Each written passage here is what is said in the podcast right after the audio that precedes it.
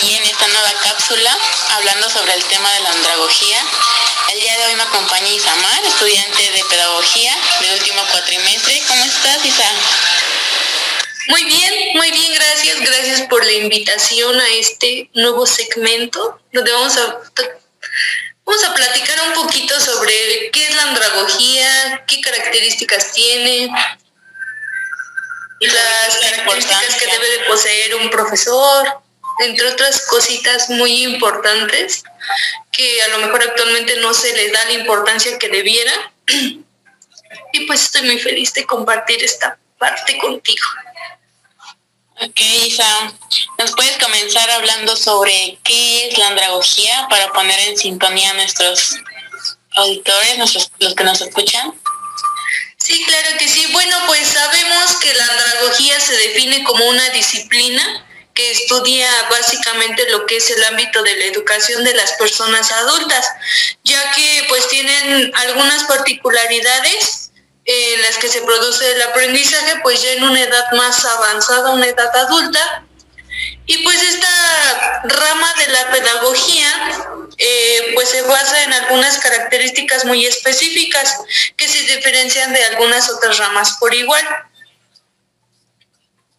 Muy bien. Ok, también tenemos en cuenta que las características de la andragogía pues se basan más en guiar al alumno a, llegar a esa información adecuada para tener una buena retroalimentación. Debemos dejar en claro que el alumno debe determinar eh, lo que requiere el aprender. También sabemos que debe utilizar la experiencia en base a pues el proceso de aprendizaje esperado y enseñanza que necesita ¿Tú qué nos puedes decir sobre la andragogía aquí en nuestra educación en, México? ¿Qué opinas? Bueno, pues me parece que la andragogía es un tema muy especial y mm, pues sí, básicamente muy grande que no se le da la importancia tal vez que necesita, que debiera, ya que pues cuando estamos hablando de la, la parte andragógica, pues ya es una cuestión un poquito más formal sobre sobre la educación hacia un individuo en específico, que en esta, pues en esta ocasión son las personas adultas, ya que pues sabemos que el adulto ya presenta una cierta autonomía y una capacidad de reflexión mucho más avanzada que en la etapa infanto-juvenil por la que hemos pasado, estamos pasando algunos de nosotros. Entonces, pues en esas premisas se va centrando lo que es la andragogía para diferenciarse principalmente una con otra, ya que pues se presenta como una concepción un poquito más personal y autodirigida para el aprendizaje de los adultos. Se basa más en la experiencia como el factor de es más grande, ¿no? Para obtener un buen aprendizaje.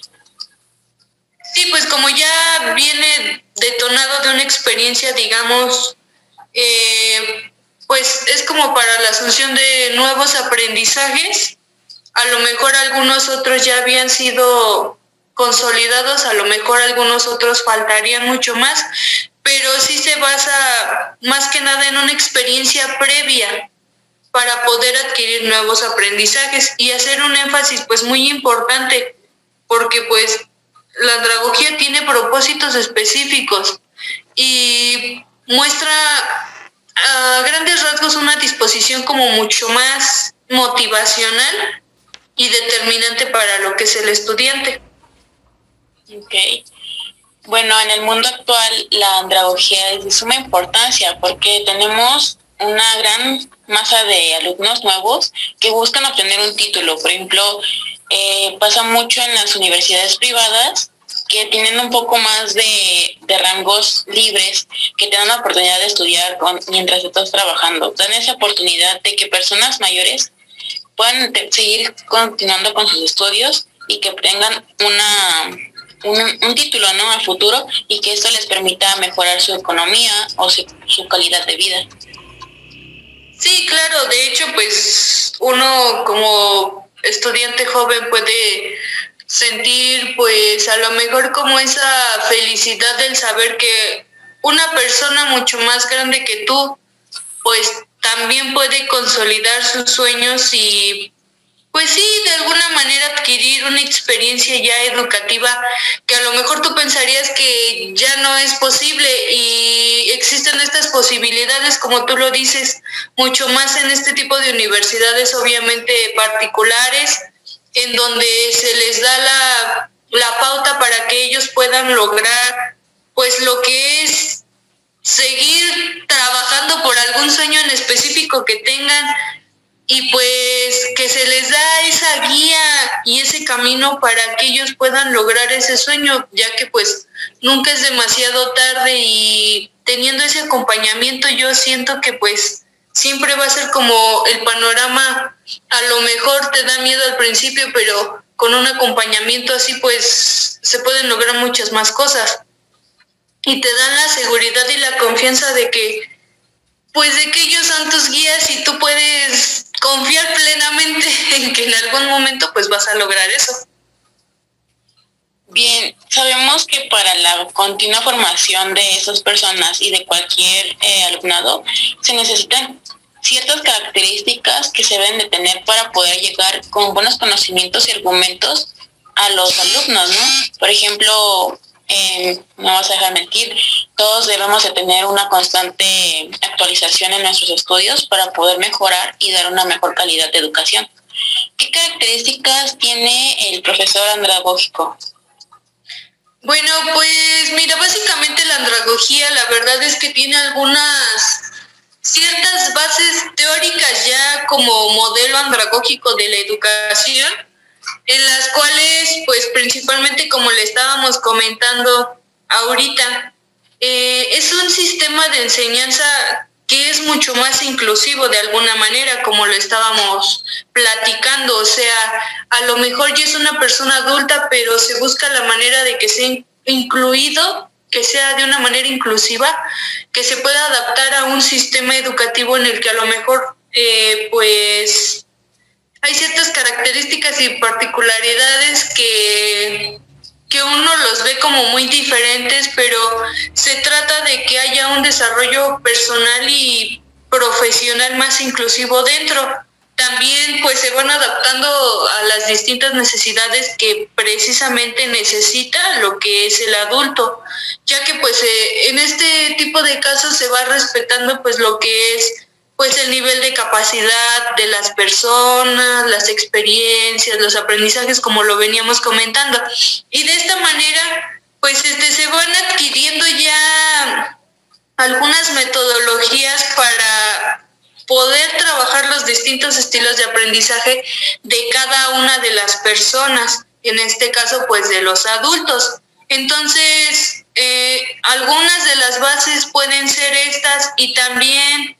pues como lo decíamos, que van abarcando diferentes periodos de vitalidad del ser humano.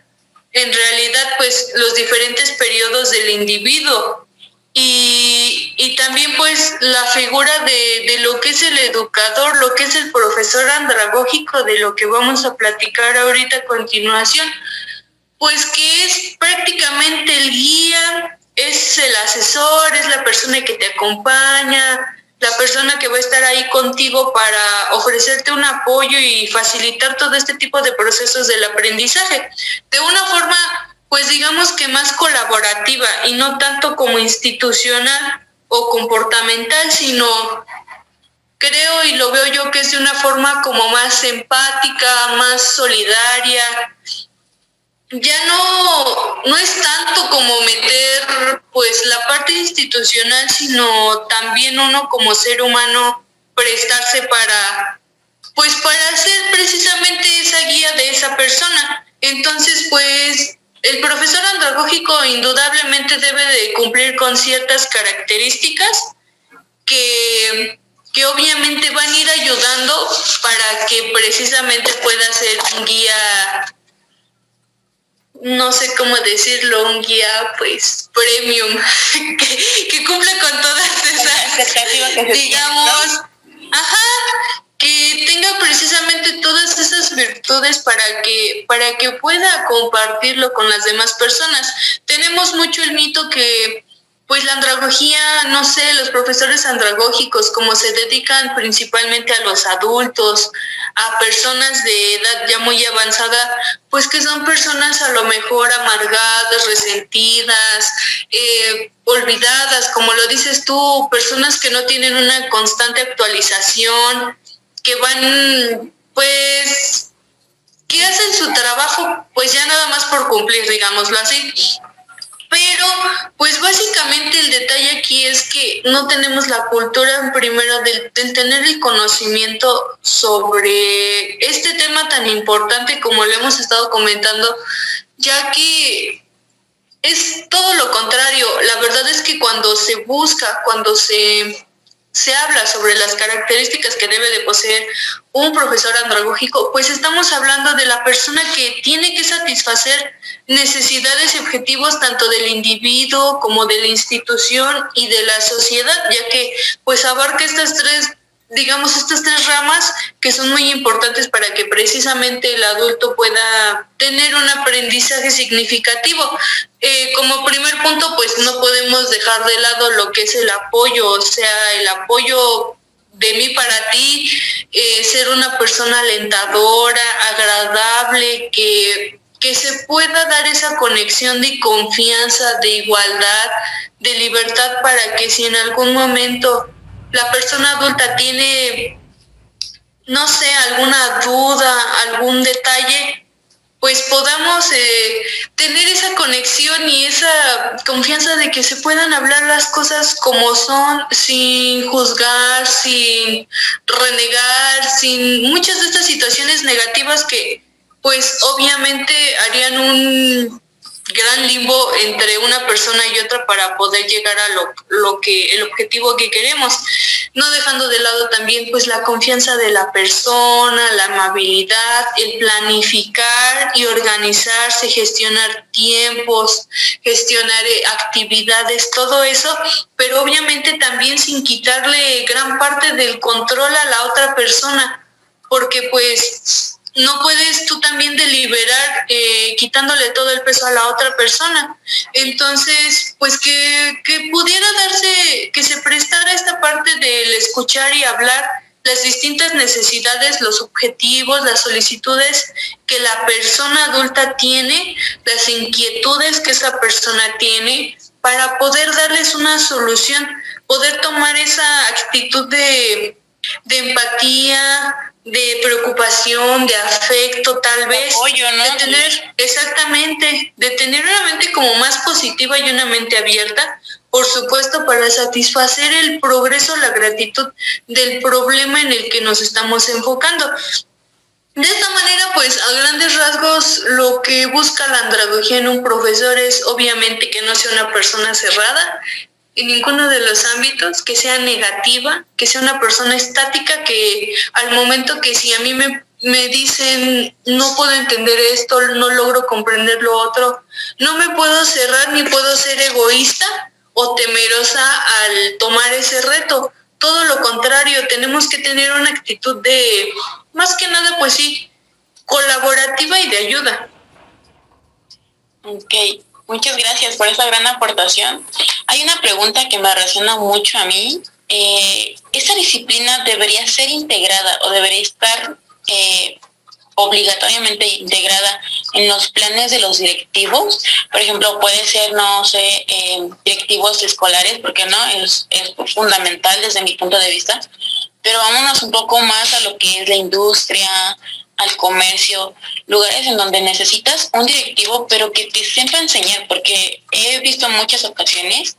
en las que llega la hora de capacitar a una persona y simplemente dicen, ay, ve con el que ya tiene más tiempo o lee este libro, ¿no? No es así, necesitas una aportación importante de ese directivo que te saque de, eso, de esa zona de confort que te diga, está bien, tú puedes hacer este paso en este en este puesto que te voy a poner, pero primero te voy a enseñar todo el proceso, te voy a enseñar qué puedes hacer y qué no, y qué puede pasar, ¿no?